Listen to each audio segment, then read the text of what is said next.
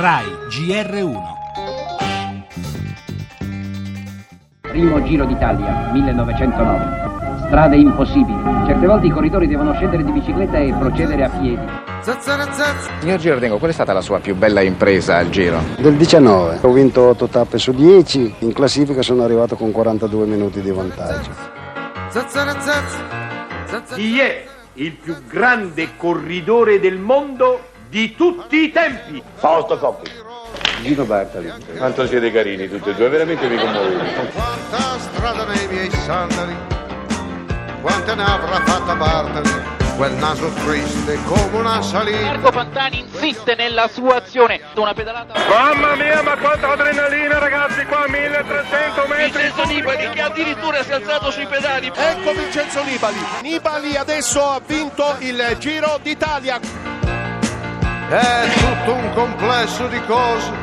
È un racconto che ti parla delle storie di persone che tutti i giorni sfidano i propri limiti per riuscire a fare ore e ore in bicicletta. E poi c'è un racconto di costume di quello che sta intorno. È il racconto di un pezzo d'Italia, certo non l'Italia in carta patinata, ma quella delle strade di campagna, di certe colline nascoste, di borghi e paesi di cui non sospettavamo l'esistenza.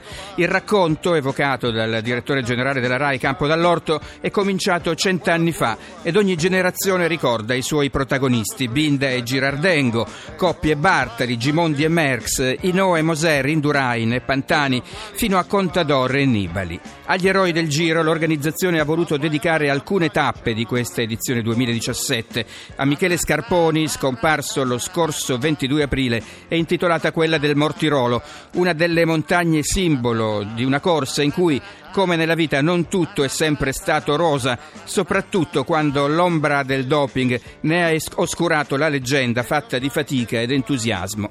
E da oggi, dalla partenza da Alghero, Radio 1 racconterà questa leggenda fino all'arrivo a Milano, nei suoi giornali radio e poi dalle 16.30 con Sulle strade del Giro, la diretta della tappa. La caccia alla maglia rosa numero 100 è partita.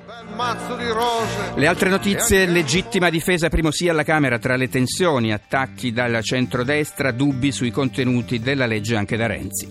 Conti pubblici, manovra, giudizio positivo dell'Unione Europea sulle misure correttive del governo. Intanto si raggiunge l'intesa con Google, il fisco raggiunge l'intesa con Google. Il gigante del web pronto a versare 306 milioni all'erario italiano.